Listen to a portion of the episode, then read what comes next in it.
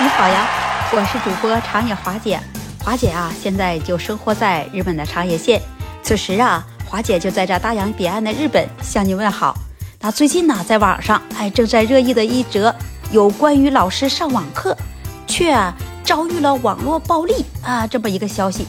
消息里面讲的是呢，河南新郑三中啊教历史的刘老师被这样的网络暴力啊给气到下课，而且呢啊还在家中啊去世了。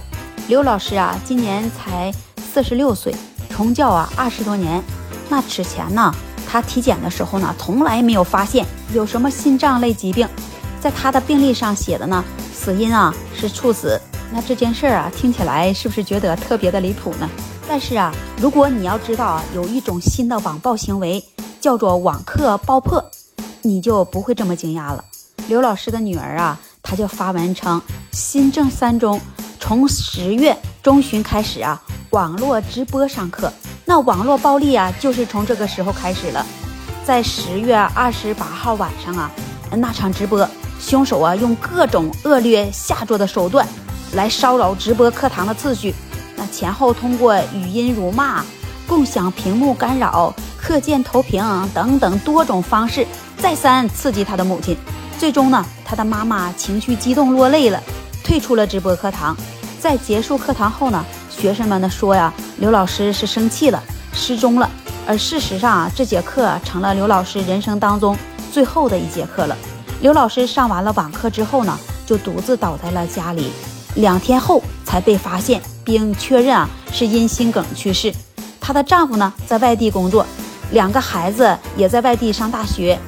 新郑三中啊，瞬间就上了热搜了。这是因为啊，刘老师不幸去世。更是因为啊，很多人也遭遇过这网课的爆破。新郑市教育局工作人员啊，他就表示说啊，这件事啊是属实。目前警方已经介入了，市教育局领导啊也正在讨论方案，其余细节啊尚不清楚。那我们再来说一说啊，其实刘老师这几节网课上到底发生了什么呢？两段相关的网课录屏显示啊，有人把网课的会议号发到外部了。有两个账号反复加入课程会议，不断地播放吵闹音乐，并且呢对老师啊爆粗口、说脏话。这个时候呢，就有同学啊出来制止了，也被啊这两个账号所攻击了。短短的三分钟录屏啊，就充斥着吵闹啊和不停的谩骂呀，他们的声音啊听起来很稚嫩，让我们感觉啊他们啊就是网课爆破的老手了。网课爆破呢？就是通过泄露网课的时间和房间的号码，有专门的组织者呢下达这个爆破令来入侵网课，达到阻止或者骚扰、中断网课的目的。那在此之前啊，有多家媒体也报道了，说辽宁啊有一所学院上网课的时候呢，也遭到了他人的恶意闯入、刷屏、骚扰课堂秩序。国内呀多地有学生都表示啊，他们在通过腾讯会议呀。钉钉等平台上啊，上网课的时候呢，都遭到过类似网课的入侵。那有的网络课堂上啊，直接直播间呢会突然闯进二三十人，有人呢谩骂老师和学生，有人呢就放哀乐，甚至啊散发啊淫秽色情的视频。疫情之下呢，那网课呀也就成为常态了。在日本这里啊，有许多学校呢也会上网课，这些网课爆破啊屡屡出现。并没有啊引起各方高度的重视，有的甚至啊认为只是缓解一下学习的压力，反怪老师没有这个娱乐精神。